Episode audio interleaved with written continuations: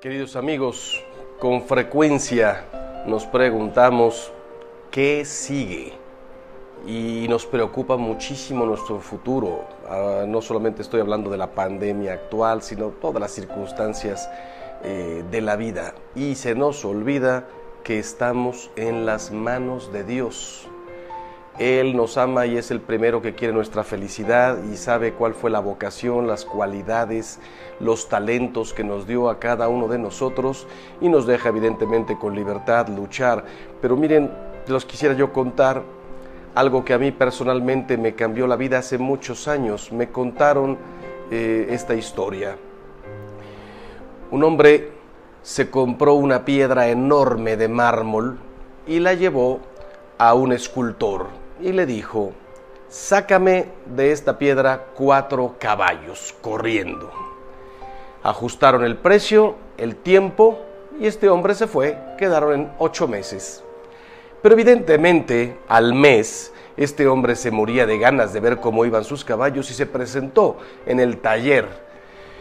Y cuando se da cuenta que el escultor ni siquiera ha tocado su piedra, le dice, ¿qué pasó con mis caballos? A lo que respondió el escultor, déjame terminar. Dijimos ocho meses, ha pasado solo un mes. Sí, hombre, pero yo esperaba ver algo. Déjame terminar. Se va este hombre y deja pasar dos meses más, ya son tres. Viene al taller y se encuentra con que su piedra está cubierta con una manta. El escultor está trabajando en otras piedras y en la suya apenas ha dibujado con un carboncillo lo que va, sobre el mármol, lo que van a hacer sus caballos. Oye, ¿y mis caballos? Déjame terminar. Dijimos ocho meses. Sí, hombre, pero ya pasaron tres. Déjame terminar. Yo soy el artista. Se va y vuelve a los cinco meses, la misma historia. Apenas ha roto las esquinas, ha quitado la parte de la piedra que no sirve. Eh, comienza a verse una pata de un caballo y, el hocico del otro. Pero y mis caballos cinco meses, déjame terminar. Pactamos ocho meses. Se va este hombre y decide no volver hasta el tiempo que habían marcado. A los ocho meses se presenta y cuál es su sorpresa. Venía pensando, seguro me va a decir no tuve tiempo, déjame terminar, eh, dame más tiempo.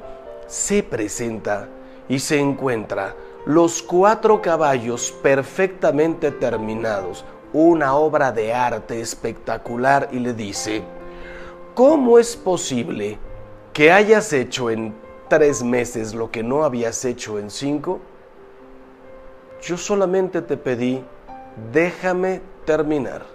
Aquí está tu obra, págame lo que me debes, llévate tus caballos. Queridos hermanos, eso me habla a mí tanto de mi propia vida. Yo no soy el dueño absoluto de mi futuro. Nuestra vida es como ese mármol en las manos de Dios. Él es el gran escultor, Él es el que nos dio nuestras características, nuestros talentos, nuestras cualidades. Él sabe el tiempo de nuestra vida. Nosotros sí usamos absolutamente de nuestra libertad, pero estamos todos en las manos de Dios, hasta los cabellos los cabellos de cada uno de nosotros, de nuestra cabeza, están contados. No se cae la hoja de un árbol si Dios no lo permite pero a nosotros nos encantaría ver ya nuestra realización inmediata, total. Quiero terminar mi carrera mañana, quiero conseguir trabajo pasado mañana, me quiero casar, ya quiero la novia, quiero el matrimonio, ya quiero los hijos, quiero empezar a ganar dinero, quiero ser empresario, quiero un negocio propio, quiero salud. Y cuando nos damos cuenta, la vida no es así el novio, la novia tarda en llegar, las dificultades para terminar la carrera, los cambios de profesores, ya terminé la carrera, necesito un posgrado, no llega el matrimonio, no consigo un trabajo, está dificilísimo ahora, ya conseguí el trabajo, pero no gano todo lo que quisiera ya me casé, no vienen los hijos inmediatamente o al revés, regresamos de la luna de miel esperando a unos gemelos, si yo les contara todas las historias que oigo, nuestros planes no, no siempre, nuestros sueños no siempre se realizan como nosotros quisiéramos. Quiero ya mi casa propia. Hay gente que se pasa los primeros 20 años o 30 o 40 o toda la vida rentando un departamento. Quiero ser empresario y me paso toda la vida trabajando sin haber sido jamás eh, yo el dueño. Cada uno piensa en su propia situación. Por el contrario, hay gente que se le va dando todo casi como si hubiera estado perfectamente programado. A lo mejor el problema serán los hijos.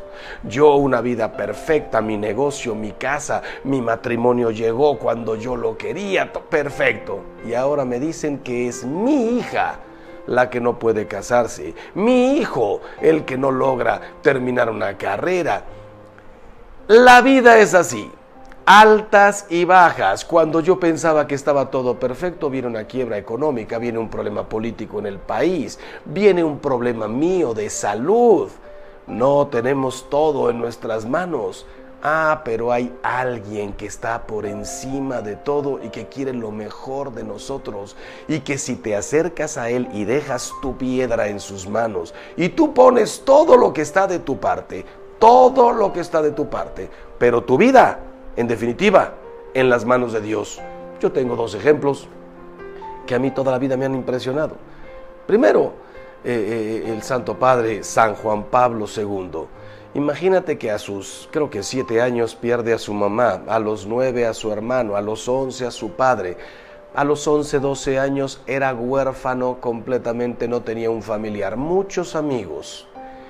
Juan Pablo II, Carol Boitila, volteaba los ojos al cielo, Dios mío, ¿qué, es, ¿qué pasa con mi vida? Soy un hombre de fe, una familia católica, déjame terminar, no te imaginas lo que voy a hacer contigo se mete al seminario, pero resulta que su país, Polonia, ya no existe, invadido completamente por los nazis, a estudiar en, una mina, en un seminario clandestino, trabaja, estudia de día, trabaja de noche, turnos al revés. Dios, Dios mío, ¿qué pasa? Déjame terminar, no te imaginas lo que voy a hacer con tu vida. De pronto se van los nazis, llegan los comunistas. Él es ordenado y no tiene ni siquiera libertad. Dios mío, no puedo hacer una procesión con el Santísimo fuera de mi parroquia porque todos estamos vigilados. No hay libertad. Déjame terminar. Lo, consagran obispo, problemas con el gobierno, no hay libertad, Dios mío, déjame terminar, no te imaginas la belleza que voy a hacer contigo. Lo nombran papa comienza a llenar todas las plazas, estadios del mundo, jóvenes, matrimonios, discursos en la ONU. Al tercer año le pegan un balazo en su propia plaza, la plaza de San Pedro. Si dijeras, le, pagaron un, le pegaron un balazo, quién sabe dónde andaba, en su propia plaza llenando sus discursos de amor a toda la gente. Dios mío, ¿por qué permites esto? Estoy trabajando para ti. Déjame terminar, no te imaginas lo que voy a hacer contigo. Cuando cumplió sus 23, 22 años como papa, ya era un hombre cansado, encorvado, con Parkinson, problemas y dificultades para hablar. Cuando cumplió 25 se asomaba al balcón, apenas se le entendía y él y nosotros nos preguntábamos por qué le ha tocado tan duro. Si a mí, Ángel Espinosa, me hubieran encargado diseñar la vida de Juan Pablo II, yo lo hubiera hecho perfecta. Hubiera nacido una, una familia bien, con recursos, con estudios en libertad, absoluta libertad. Lo hubiera dejado ser un seminarista muy bien, con todas las comodidades necesarias, sobre todo libertad. Lo hubiera puesto en un país donde pudiera realizarse, lo hubiera dejado ser un papa incluso más años. No le hubiera mandado por ningún motivo el Parkinson, menos un balazo. Gracias a Dios, yo no soy Dios. Dios hace las cosas mil veces mejor que todos nosotros. Cuando murió, yo tuve la gracia de estar ese día en la plaza de San Pedro, cuando salió el cardenal y dijo, Juan Pablo II hace 22 minutos ha vuelto a la casa del Padre y caímos todos de rodillas con el rosario en la mano. Ese día pasó por mi mente como una película, su vida, y dije, es que no sobra nada. No sobra nada, era necesario que Juan Pablo II experimentara la falta de libertad para luchar por la libertad de todos los pueblos.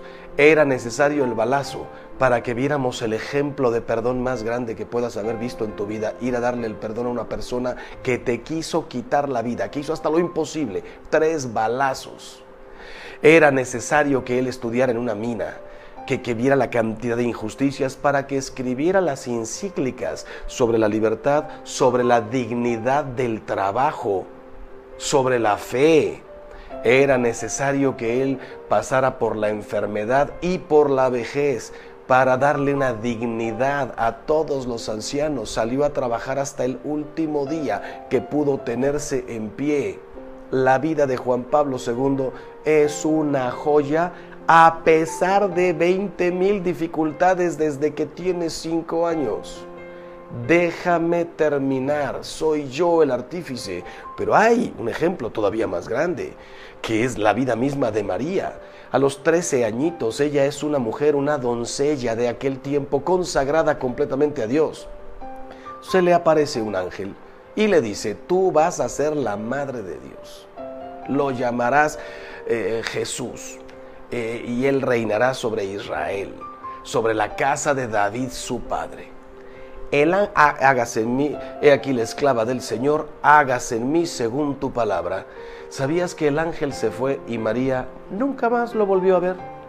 Nueve meses después estaba en una cueva con José, dos animales, paja, obscuridad, después de haber sido rechazados por todos en las posadas, dando a luz a un bebé y pensando probablemente, la casa de David, su padre, pero si esto es una posilga, esto es una cueva, qué pobreza. Déjame terminar. No te imaginas lo que voy a hacer contigo y con este bebé. Nace el bebé y empiezan a llegar ayuditas, esto lo otro. Sale adelante esta pequeñísima familia, pero a los dos añitos llegan eh, eh, eh, Herodes que quiere matarlo un ángel le dice a José, toma a María y al niño y huye a Egipto. ¿Te puedes imaginar esta pareja otra vez en un asno por el desierto cargando cuatro cosas, llegar a un país desconocido? Dios mío, pero si soy la madre de tu hijo, pero si es tu hijo, déjame terminar. Cuando ya llevaban cinco, seis, siete, ocho años, no sabemos en Egipto exactamente cuánto tiempo, toma al niño y a su madre y regrésate a Nazaret. Dios mío, yo a veces hasta pienso, hombre, cuando, cuando ya teníamos una casa con vista a las pirámides, otra vez, los planes de Dios no son como los nuestros, sus caminos no son nuestros caminos. Regrésate a Nazaret, de regreso, a volver a comenzar. A los 12 años de Jesús, se pierde en el templo. ¿Conoces a alguna persona que haya perdido un hijo 15 minutos? En una fiesta, en una plaza, en un centro comercial, 20 minutos. Te quieres morir. Acabo de perder a mi hijo. María perdió a su hijo tres días. ¿Te puedes imaginar cómo estaba el corazón de la madre y el de José? A José la única tarea que le habían dado era esta, cuida de mi hijo y de su madre. ¿Te puedes imaginar a Jesús a, José pensando, se me perdió, se me perdió, a buscarlo?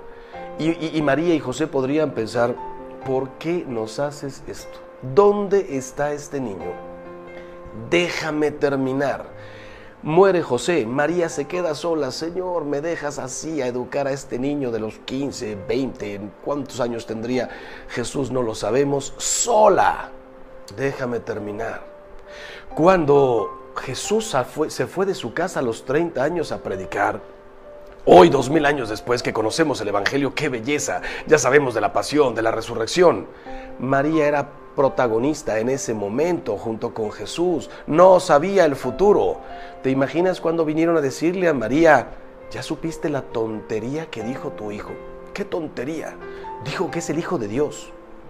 Dijo eh, en contra de los sacerdotes, de los príncipes, de los fariseos, que son una raza de víboras se puso en contra de Herodes, lo llamó zorro. Ayer intentaron eh, zorra, intentaron despeñarlo, querían lapidar a tu hijo. Dijo ayer que destruye el templo y lo reconstruye en tres días. Dice el Evangelio que los parientes de Jesús vinieron a buscarlo porque pensaban que estaba loco. Imagínate cuando le dijeron a María que Jesús dijo que había que comer su carne y beber su sangre. En el pueblo de Israel nosotros tenemos que comer sangre humana y beber sangre. María vivía en el claroscuro de la fe y cuando volteaba la mirada al cielo, escuchaba en su corazón una voz déjame terminar. Pero llegó el momento de la cruz y María estaba ahí al pie de la cruz viendo a su hijo flagelado, escupido, coronado de espinas, medio desnudo, insultado, ultrajado. Señor, toda la vida te he dejado terminar, pero esto ya terminó y mi hijo está muerto fracasado. Los apóstoles huyeron, lo entregó uno de los suyos. Yo estoy seguro que era tan grande la fe de María que ahí incluso al pie de la cruz escuchaba en su corazón la voz de Dios, déjame terminar. No he terminado. Yo tengo una palabra más grande que la misma muerte. Resurrección, eternidad, salvación. Al tercer día, María estaba otra vez en los brazos de su Hijo para festejar eternamente los caminos de Dios, la resurrección. Hermanos, si me está escuchando aquí alguno que ya se le murió su hija de siete añitos de leucemia, no ha terminado nada. La muerte es una puerta, es parte del camino. Déjame terminar. Tu hija no está muerta. Tu hija te está esperando allá arriba para ser felices por toda la eternidad. Perdiste el trabajo, déjame terminar. No encuentras novia, no llega el matrimonio, no llegan los hijos. Eh, estuve acumulando y trabajando para tener un guardadito. Y ahora viene una revolución impresionante que no estaba eh, en mis conocimientos y, vuelvo a caer hasta abajo. Déjame terminar. La vida no es acumular tesoros, la vida no son casas, no son negocios. La vida es amor, la vida es paz, la vida es perdón, la vida es convivencia, la vida es servicio. La verdadera obra de arte la está haciendo nuestro Señor en nuestras vidas. A veces incluso el despojarnos de lo que nos sirve. Ah, pero eso significa martillazos y martillazos hay gente que se harta del dolor y le dice a Dios, tú no sabes esculpir, sabes que dame el cincel y el martillo. Ahora comienzo yo a esculpir mi propia vida y comienzan a esculpir. ¿Y sabes lo que pasa? Cuando terminas tu obra te encuentras eso, que te salió un caballo pero como un de los de Picasso, con la oreja aquí, con la pata por acá, con la otra aquí, con una cabeza más larga que la pata y dices, ¿esto es lo que yo hice? Apártate de Dios, salta, salte de su voluntad. Quítale el martillo y el cincel, a ver qué sale. Dios es tan misericordioso que conozco gente que le ha quitado a Dios el cincel y el martillo, que ha echado literalmente su vida a perder. Estoy hablando de divorcios, de drogas, de adulterios, estoy hablando de homosexualidad, estoy hablando de todo lo que tú ya conoces, injusticias, eh, de robos, de, de, odios, de no perdonar. Ah, hay gente que ha hecho con su vida, si me está escuchando alguno así, devuélvele a Dios el martillo y el cincel es tan misericordioso que de algo estropeado puede volver a sacar una obra de arte. Ahí están San Pablo, ahí están San Agustín, ahí está la Magdalena, y ahí estamos la mayoría de la humanidad que hemos hecho cada cosa con nuestra vida y nuestro Señor nos la ha arreglado.